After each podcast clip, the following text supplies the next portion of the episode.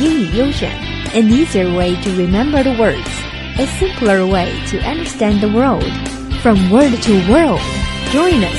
Word of the day，英语其实很简单。AU English. You're listening to 英语优选 AU English. Today's keyword is fitting room. A fitting room is a room in which you can change clothes. 试衣间、化妆间。Dressing room Changing room 也可以用来表示试衣间。优衣库的试衣间用的是哪种表述？大家可以亲自去看一看哦。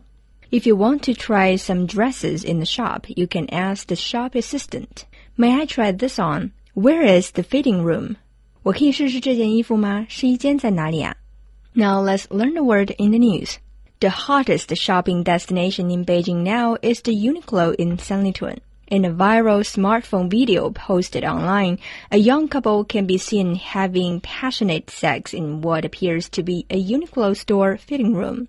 The footage went viral overnight, attracting millions of views and thousands of comments. Beijing police announced online that they had received complaints about the video and would investigate the case. You know, some people say, you know, the whole event, the whole incident is masterminded by this company. It's a marketing, either marketing strategy or marketing ploy, um, stunt there to increase public attention, to some extent to create a, a, hype there.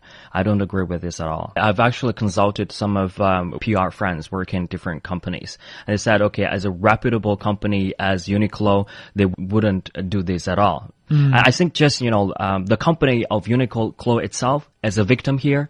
At the same time, the people, the, the young couple who have created the shot the video are the victims as well. Why it has attracted so many people's attention on this matter? They might be losing face forever. Mm, but at the same time, I think the um, this uh, this issue has also shown a big influence of the internet. I mean, now the police has intervened, and also an official from uh, the uh, Cyberspace Administration of China says the spread of the video has uh, breached some bottom line. And so many people actually watch the video online through WeChat. You know, no wonder the relevant government agencies have already held talks with two companies. Yeah, yeah.